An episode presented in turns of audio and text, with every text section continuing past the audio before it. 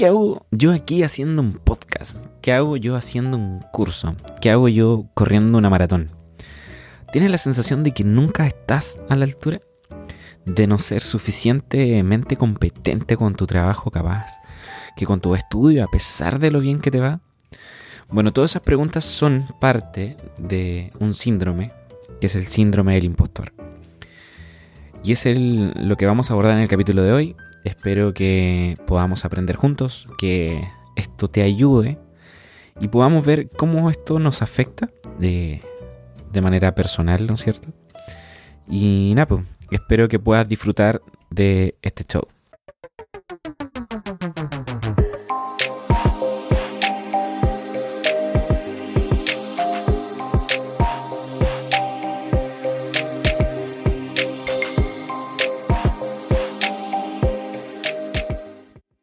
Hola, mi nombre es Dan Alarcón y en este podcast hablamos sobre productividad, trabajo social y cómo hacer que las cosas pasen. Y hoy quiero compartirte sobre el síndrome de impostor y cómo puedes tú abordarlo desde las diferentes formas que los expertos nos enseñan.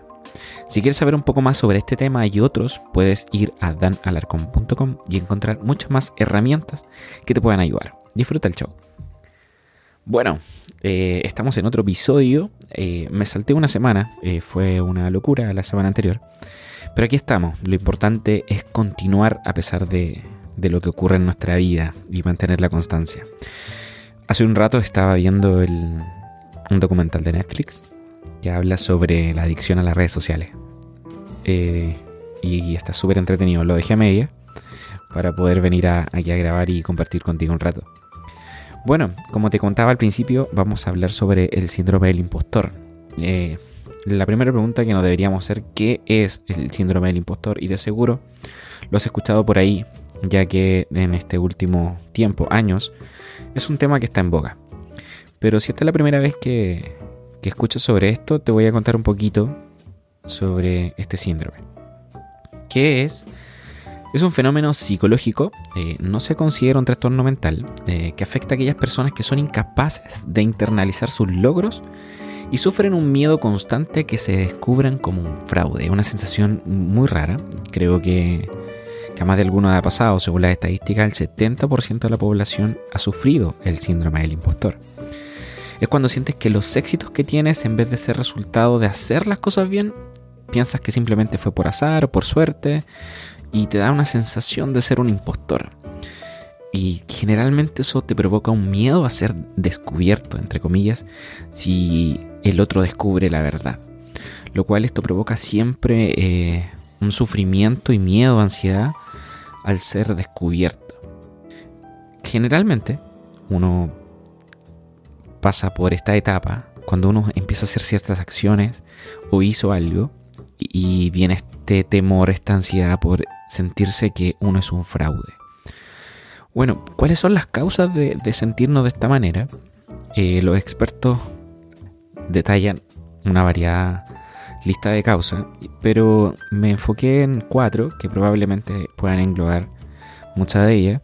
La primera es la experiencia familiares. Generalmente está derivado de las críticas, donde a nivel familiar recibes constantemente críticas sobre lo que estás haciendo, lo que hiciste mal, y lo cual provoca que uno sienta que es suficiente, que nunca llega, por más que los demás digan que hiciste un buen trabajo, que tuviste buenos resultados.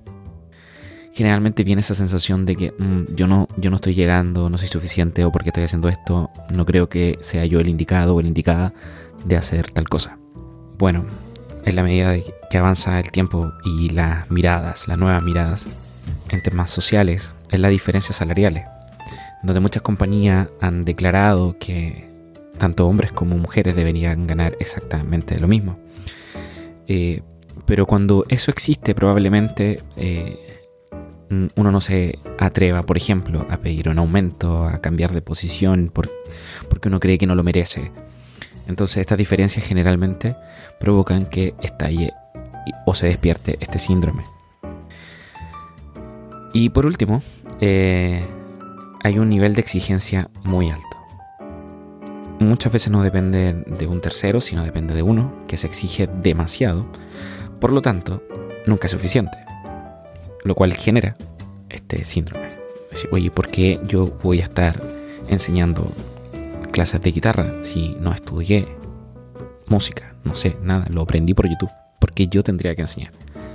Entonces mis niveles de exigencia son súper super altos, por lo tanto, siempre termino diciendo, oye, si alguien ve un video enseñando guitarra, eh, enseñando unos acordes, probablemente sienta que me van a bombardear en comentarios y van a decir quién soy yo por hacer eso.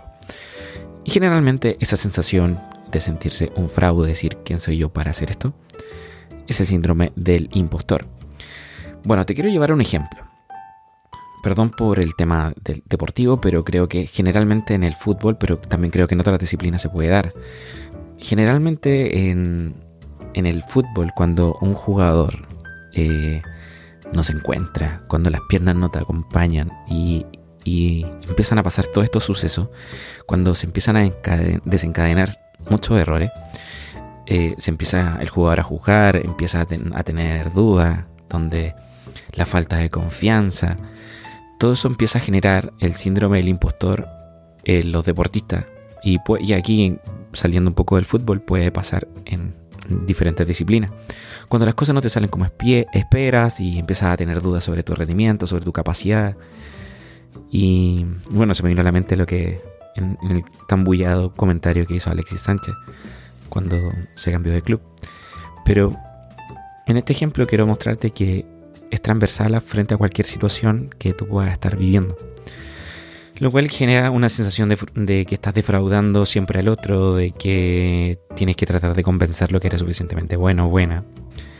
Em, y bueno, también como comentario es que las personas más exitosas suelen, suelen ser las más controladoras y por lo tanto las más exigentes. Y las que más se analizan. Y obviamente como consecuencia son más vulnerables a que pueda estallar este síndrome. Ahora bien, ya sabemos de qué se trata, cuáles son las causas y cómo podemos reconocer si esto lo estoy viviendo o no. Aquí hay un par de razones, o sea, un par de puntos que te pueden ayudar a saber si lo has vivido o lo estás viviendo. Eh, partimos por la creencia que los logros o éxitos que tenemos no son merecidos. Eh, siempre consideramos que son debido a la suerte, al azar, o que otra persona nos ayudó a tener tal logro. Por lo tanto, siempre cuando conseguimos algo es que no se debió realmente a nuestro esfuerzo, sino simplemente estuve en el momento y el lugar indicado y las cosas pasaron. Lo segundo es la falta de confianza en las propias competencias que nosotros tenemos y lo que nos llevaron a conseguir un determinado éxito. O sea, realmente dudamos de nuestras propias capacidades. Un tercer punto es miedo a que los demás descubran que somos un fraude. Situación muy rara, pero ese miedo nos paraliza. Un cuarto punto es inseguridad en el ámbito académico, laboral e incluso en las relaciones sociales. Empezamos a dudar si realmente sabemos lo que sabemos eh, o no somos suficientemente buenos estudiantes, etc. Seguimos con un alto elevado de, eh, eh, alto elevado de autocrítica. O sea, somos demasiado, demasiado exigentes con nosotros. Y por lo tanto agrandamos los fallos. O sea, nos equivocamos en algo muy pequeño que para el resto haya sido casi nada. Pero para nosotros es algo tan, tan, tan terrible que simplemente nos empieza a generar este síndrome. Y esto viene seguido de un bajo nivel de autocompasión, lo cual provoca que haya un sentimiento de, de sufrimiento continuo, donde realmente no nos demostramos tanto amor como deberíamos darnos. Por lo tanto, siempre nos estamos como autoflagelando por nuestros errores o por no llegar donde creemos que debemos llegar.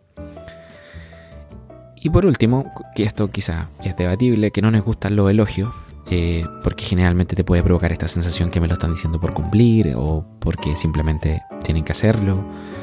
Y uno no cree que nos reconozcan nuestro esfuerzo simplemente creemos que es algo simplemente porque nos tienen que decirlo Ahora, ¿cómo superamos todo esto? ¿Cómo superamos el síndrome del impostor? Eh, aquí hay un par de tips que nos dan algunos expertos sobre esto. Y hay algo muy básico que creo que a todos nos podría ayudar. Y aquí eh, creo que realmente es manos a la obra y no pensarlo más. Un método sencillo podría ser en anotar cada éxito o fracaso que uno tiene. Simplemente puedes abrir una aplicación de notas, usar Notion, Evernote o lo que a ti se te plazca, una libreta, donde uno puede ir anotando sus éxitos y empezar a creer en esos éxitos o los fracasos. Que muchas veces los fracasos pensamos que son más que los éxitos. Pero siendo súper consciente de que logramos ciertas cosas, quizás en el futuro podamos reflejar que, oye, parece que me está yendo mejor de lo que yo creo. Lo el segundo consejo que nos dan, que es para salir del síndrome, es intentarlo desde fuera. ¿Qué quiere decir esto? Que es empezar a creer en estas cosas que nos dice la gente. Oye, realmente, si eres bueno haciendo esto, por lo tanto, oye, me lo tengo que empezar a creer realmente, no, no empezar a, dudar de que si me dicen que algo salió bien, que soy bueno haciendo tal cosa, empezar a creerlo. Y eso tiene que ver con empezar desde fuera hacia adentro. Lo tercero es que no debemos atribuir que nuestros éxitos se deben a la suerte. O sea, que ah, pues pasó y justo, justo me salió y, listo, y por eso soy tan bueno o tan buena. gracias a la bendita suerte. Hay que dejar de atribuir eso simplemente, hay que pensar que se debe al esfuerzo, al tiempo y a la dedicación que uno lo hace. Entendiendo que una frase que dice Alex Rovira, dice la buena suerte no existe, es una mezcla de preparación y autoridad. Eso también lo escuché en un podcast que creo que es súper bueno entenderlo. Que la buena suerte uno se la empieza a crear trabajando, sin más y más.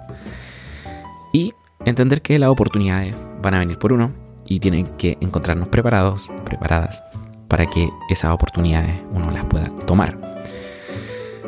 Entonces, también me gustaría llevarte esto, el síndrome del impostor al deporte, porque si no lo sabes, me encanta correr, corro maratones, corro trails. Y me puse a investigar sobre, oye, ¿qué pasaba con el síndrome del impostor en el deporte? ¿Se dará, no se dará? Y bueno, se da, claramente. Eh, en español no hay tantos de información sobre esto, pero en inglés sí hay. En donde generalmente hay un par de frases que uno quizás te puedan así llamar la atención o te recuerdan quizás a ti mismo o tú misma que uno se las dice. Hay una que dice, no hay caso, no tengo talento, simplemente no sirvo para esto. Generalmente pasa cuando uno va subiendo un cerro, decir, no sé qué hago acá, debería estar un domingo en la mañana durmiendo bien calentito en mi casa, tomando un rico desayuno, pero estoy aquí a las 7 de la mañana subiendo un cerro, jodiéndome de frío, con hambre. O simplemente las cosas no se te dan, tú sí sabes que, ok, yo no sé qué hago acá, esto, yo no sirvo para esto. Cuando te va bien en una carrera, eh, y no sé, lograste sacar podio o lograste estar dentro de, no sé, del grupo adelante y decir, no, si fue una buena carrera nomás, fue suerte y simplemente, no sé, el otro amanecieron lento y yo llegué adelante y no tiene nada que ver conmigo, simplemente fue causalidad nomás, que aquí estoy. Y por último, que que probablemente sea la más dura, que ah, no, yo no me llamaría corredor, o sea, no merezco ni la pena llamarme corredor con este nivel que tengo, que corro, no sé, a 6.30 al minuto, o sea, al kilómetro, y realmente no valgo la pena. Simplemente ese es el síndrome del impostor hablando por uno, eh, dañándonos y haciéndonos sufrir en esto. Bueno, y así como el anterior, algunos tips para poder superarlo desde el deporte. Eh, en el entrenamiento hay que evitar la autoevaluación, sobre exigirnos, simplemente disfrutando del proceso. Eh, hay que ser feliz mientras uno entrena, si las cosas se dan, se van a dar y si no, hay que disfrutarlo, es parte de la vida. Una recomendación es dejar el reloj en la casa y empezar a correr nomás y disfrutarlo y, generar, no generarnos este daño por querer cumplir con el GPS, por la velocidad, por la distancia. Simplemente empezar a disfrutar lo que nos gusta, que es simplemente correr. Otro tips que nos dan es priorizar la recuperación. Y muchas veces, bueno, como deportistas fallamos muchas veces en la recuperación porque creemos que somos invencibles y que nada malo nos va a pasar. Y es cuando, ok, tenemos que entender que las recuperaciones son importantes. Eh, y muchas veces, cuando uno no está corriendo porque te duele algo, decir, no, soy pésimo deportista, esto me va a dañar, no voy a llegar, no voy a llegar, si vayas a tener un entrenamiento, soy el peor, no, esto no va a resultar, no voy a poder llegar a la carrera bien, etc. Simplemente el síndrome impostor hablando y dándose el placer de decirte todas esas cosas, porque esas mini fallas, comillas, son el mejor alimento para el síndrome impostor. Como cuarto tips para superarlo, eh, aceptar tu talento. Eh, decir, ok, si yo sirvo para esto, o sea, realmente, si corrí 5 kilómetros, si corrí 10 kilómetros, 15, 20, 25, los que sea, simplemente tenés que reconocer que tenía un talento y darle, aprovechar que ese talento lo tienes y no todas las personas pueden tener la capacidad de poder, por ejemplo, correr 5 kilómetros. Y, ok, aceptarlo, por lo tanto, eh, un poquito. Y el último, que me parece uno de los más importantes de todo, es que, y esto es transversal más allá que sea el deporte o no, es que vaya a meter la pata y vaya a fallar innumerablemente. Muchas veces, muchas, muchas, muchas veces. Y eso es parte de la diversión, eh, donde uno, cuando entiende que se va a equivocar en la vida, te liberáis de muchas presiones. Simplemente eso, te liberas de muchas, muchas presiones uno en el entrenamiento, una carrera puede salir mal, te puedes caer, todo el entrenamiento se puede ir al carajo. Eh, puedes estar haciendo un curso de guitarra y se te cortan las cuerdas en mitad del curso. Las cosas pueden salir mal porque así es la vida. Y cuando uno entiende que las cosas pueden salir mal, te liberas de toda la presión. Podéis fallar en una audiencia, podéis fallar en una presentación.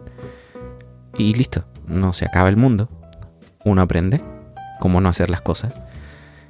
Y es parte de la vida. Así que eso, hasta aquí el episodio de hoy. Espero que todo esto te ayude a identificar muy bien el síndrome de impostor y si lo estás viviendo. Ojalá estos tips te puedan ayudar para que puedas avanzar a creer un poquito más en ti, a no autoflagelarnos con nuestros errores, de creer que, que sí podemos lograr las cosas que, que soñamos. Bueno, muchas gracias por escucharme hoy. Recuerda suscribirte y compartir el podcast. Eh, bueno, si estás escuchando el podcast por Apple, eh, si me puedes dejar alguna reseña, te lo agradecería muchísimo. Así que eso, espero que estén muy bien y nos escuchamos en el próximo episodio. Un abrazo.